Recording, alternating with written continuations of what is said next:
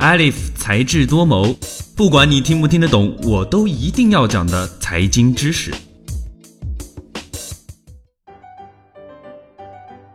就在前几日，央行等七个部门定性 ICO 是非法公开的融资行为，这一消息在金融圈炸开了锅。我们先来看看 ICO 是什么。要了解 ICO，我们不得不提到另外两个概念：比特币和区块链。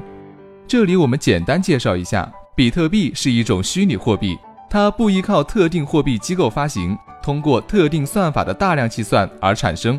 比特币经济使用整个 P2P 网络中众多节点构成的分布式数据库来确定并记录所有的交易行为。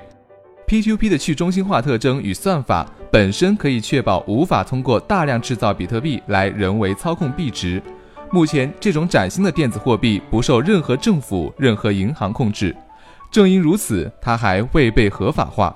区块链是比特币的核心与基础架构。是一个去中心化的账本系统。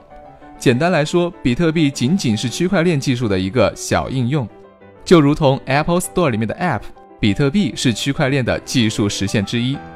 如果你还是觉得懵懵懂懂，我们就来举个例子：如果我的同事露露向我的支付宝账户转账十块钱，那么他那里会扣除十块，我这里的余额会增加十块。除了支付宝系统有记录之外，就没有人知道我们进行了交易。如果露露向我支付了十个比特币，那么就在他按下确认键的同时，区块链就会像广播一样告诉所有人，他向我支付了十个比特币。这一结果是不可逆的，而这条广播会在计算机系统中一直播下去。多谋，网易云音乐和 iOS 播客同步更新，智果学院出品。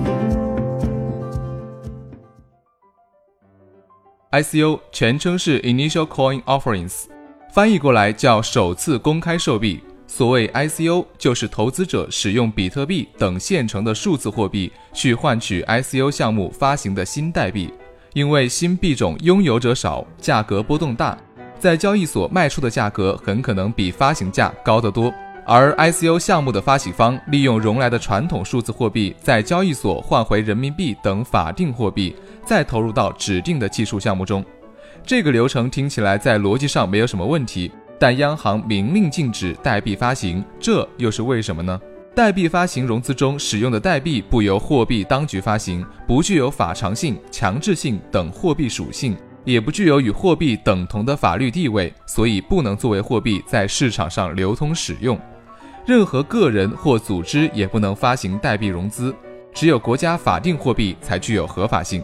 中国央行等七部门在九月四号定性 ICO 是非法公开的融资行为，新币发行一律暂停，已经完成募资的项目也需要排查是否违规。自公告发布之日起，任何所谓的代币融资交易平台不得从事法定货币与代币互相之间的兑换业务，不得买卖或作为中央对手方买卖代币。